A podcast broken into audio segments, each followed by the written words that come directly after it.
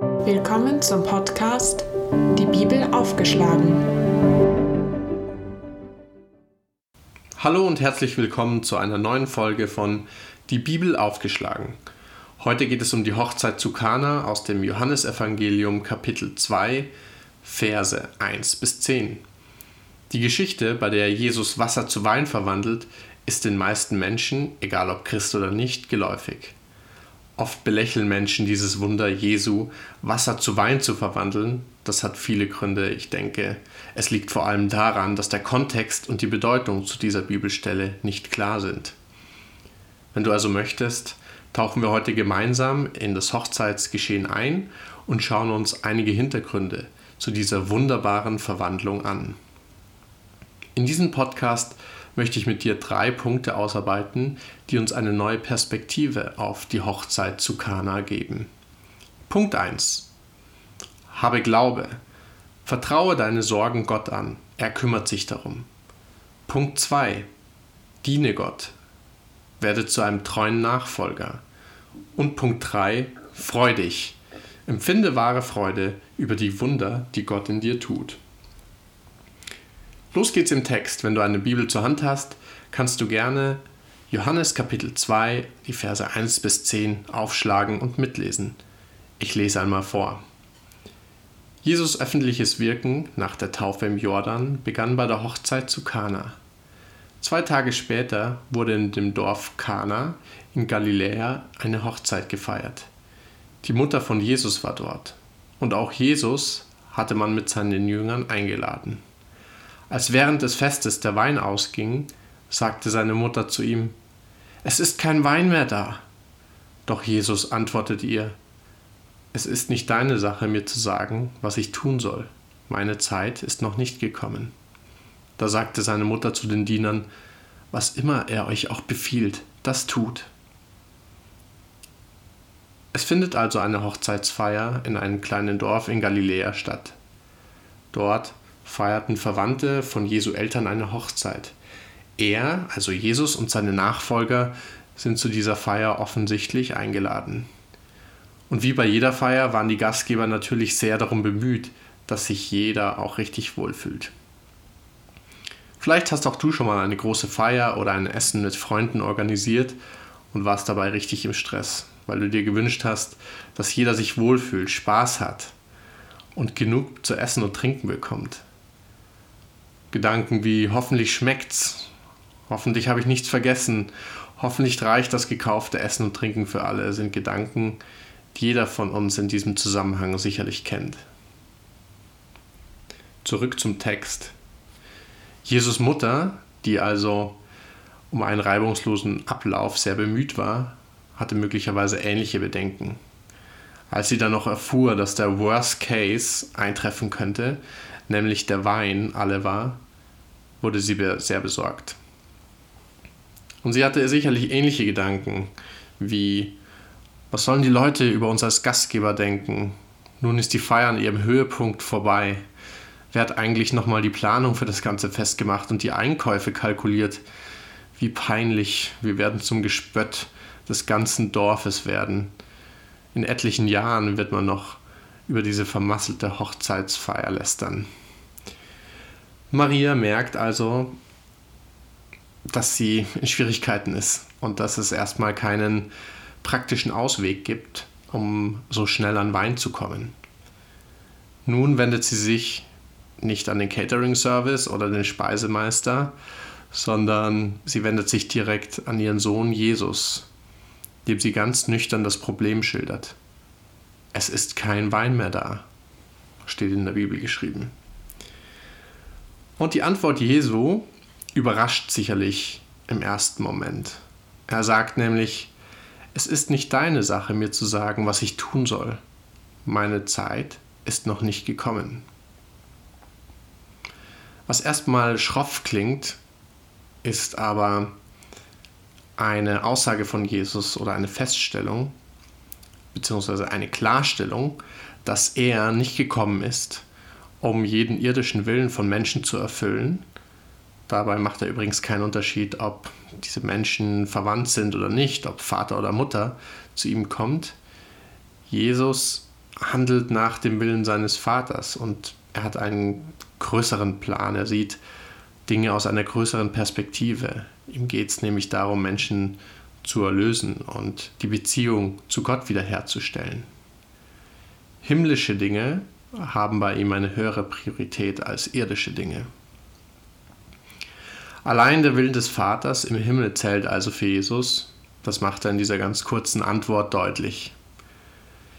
Dennoch werden wir sehen, dass Jesus Mitgefühl für Maria hat. Weil er, so viel kann ich schon mal verraten, erfüllt Marias Wunsch, Wein auf dieser Hochzeit weiterhin ausschenken zu können. Er erfüllt ihre Bitte aber auf eine ganz besondere Art und Weise, sodass die Hochzeitsgäste und wir, wenn wir genauer hinschauen, viel über Gottes Wunder und seinen Plan lernen können. Maria bittet Jesus um etwas. Wenn wir unsere Bitten an Jesus herantragen, prüft Gott immer unsere Motivation dahinter und erfüllt, Gott sei Dank, nicht alles sofort, um was wir bitten. Das tut er nur aus einem ganz einfachen, wichtigen Grund. Er tut das, weil er uns liebt. Wenn wir ehrlich sind, denken wir bei unseren Bitten erstmal an uns.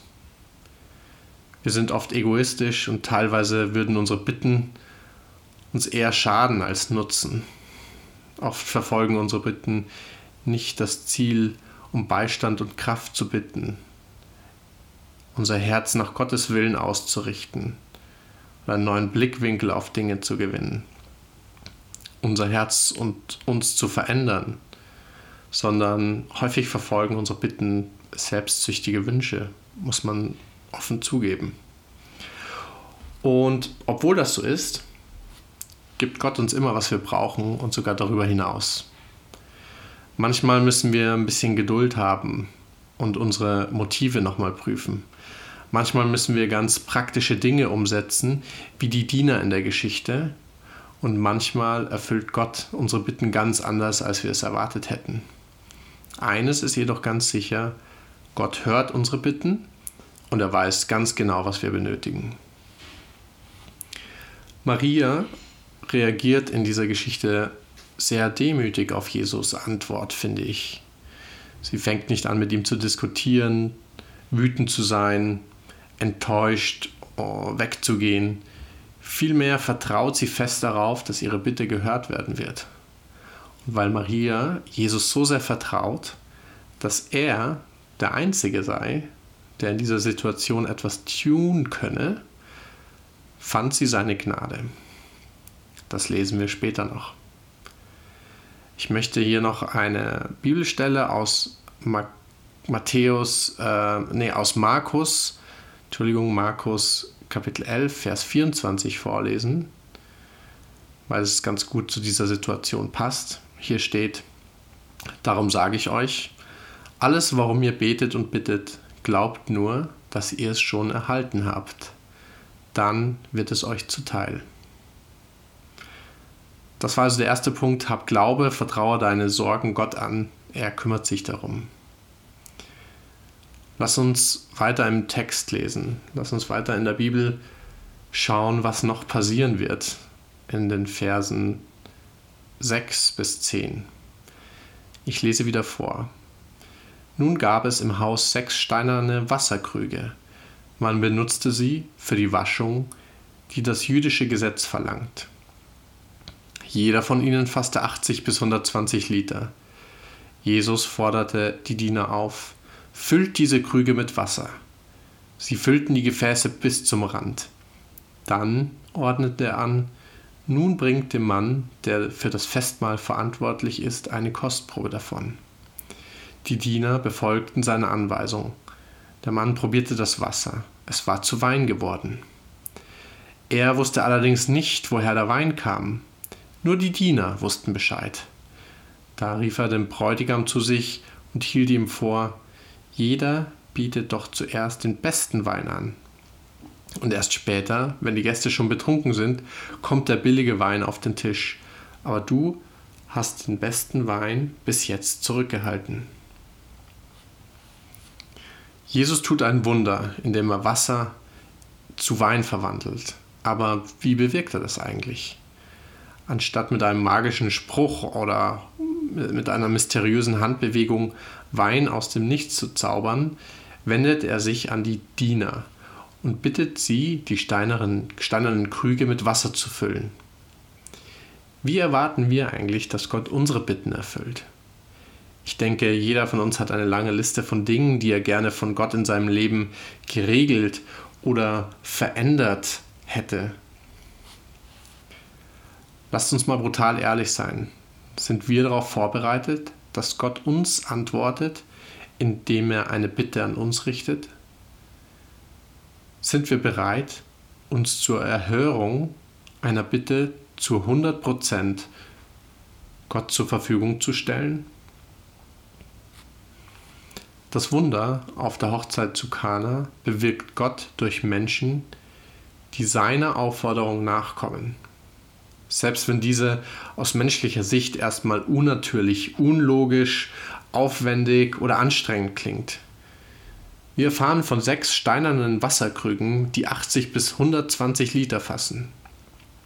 Diese mit Wasser zu füllen, muss unglaublich schwer gewesen sein.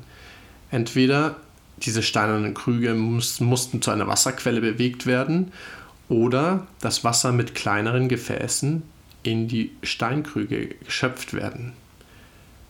Noch schwerer als die eigentliche Arbeit zu verrichten, war es vermutlich zu glauben, dass diese ganze Anstrengung den gewünschten Effekt erzielen wird, nämlich den Gästen endlich wieder Wein anbieten zu können. Gut möglich, dass es auch Diener gab, die dachten, so ein Blödsinn mache ich nicht mit und einfach weggingen. Es gab aber einige Diener, die hörten auf Jesus entschieden sich, diese Arbeit zu tun. Und diese sollten schon bald Gottes Wunder aus nächster Nähe miterleben. Punkt 2 lautet also, diene Gott, werde zu einem treuen Nachfolger. Kommen wir zum nächsten Punkt. Die sechs steinernen Wasserkrüge auf der Hochzeit dienten der jüdischen Tradition, alles zu waschen, was mit Essen in Berührung kommt. Also beispielsweise Geschirr und Hände. Es war sozusagen ein Ritual für Reinigung. Jesus geht es jedoch um die Reinigung unserer Herzen von Sünde, wie Hass, Angst, Züchte, Neid, Depression und, und, und. Diese Dinge mit Gottes Hilfe hinter uns zu lassen, schenkt uns wirkliche, wahre Freude. Und so sind wir beim Punkt 3. Freudig empfinde wahre Freude über die Wunder, die Gott in dir tut. Ich möchte noch einen Vers aus dem Lukasevangelium bringen, Kapitel 11, Vers 39, weil er sehr gut zum Kontext passt. Hier heißt es, ihr wascht eure Becher und Schüssel von außen ab, aber ihr selber seid in eurem Inneren voller Gier und Bosheit. Das kritisiert Jesus ähm, bei den Pharisäern, dass sie die Becher und Schüssel nur von außen abwaschen, aber ihr Inneres, daran denken sie nicht. Jesus geht es nämlich nicht darum, wie man vor anderen dasteht oder welche Traditionen man einhält, sondern was wirklich in unserem tiefsten Inneren vor sich geht. Die Bibel sagt uns, dass wahre Freude da, dann entsteht, wenn wir zulassen, dass Gott unser ganzes Herz von innen heraus reinigt und verändert. Jesus verwandelt das Wasser in den Krügen auf der Hochzeit zu Wein, ein Symbol für sein Blut, das wahre Vergebung unserer Sünden bewirkt. Gleichzeitig ist es aber auch ein Symbol für die große, große Hochzeitsfeier, bei der wir extrem große Freude empfinden werden, die eines Tages noch im Himmel auf uns wartet. Dort wird es nur noch Freude und kein Leid mehr geben. Das ist uns ganz sicher versprochen. Dieses Wunder von Jesus ist unglaublich tief und ich könnte stundenlang darüber reden. Zusammenfassend können wir sagen, wirkliche Wunder können wir in dem Maß in unserem Leben erfahren, in dem wir uns Gott zur Verfügung stellen. Wir hatten den starken Glauben an Jesus von Maria, die treue Nachfolge der Diener, die auf Jesus gehört haben und die unglaubliche Freude, die uns widerfährt, weil wir uns von Jesu Blut reinwaschen lassen, unsere Herzen von innen heraus verändern und Gott von ganzem Herzen nachfolgen. Probier das doch einmal aus, wenn du magst. Überleg dir, in welchen Bereichen du Gott mehr vertrauen möchtest und dich ihm ganz zur Verfügung stellen möchtest. Ich bin gespannt, welche Wunder dabei Jesus in deinem Leben bewirken wird. Wenn du Lust hast, kannst du deine Erfahrungen mit Jesus in den Kommentaren teilen. Wenn du noch Fragen hast, dann schick mir gerne eine E-Mail. Du findest die Adresse in der Beschreibung.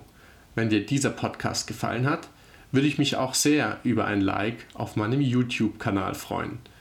Abonniere die Bibel aufgeschlagen, um keine neuen Folgen zu verpassen. Du findest mich auch auf Spotify, YouTube und Instagram. Bis bald, Gottes Segen.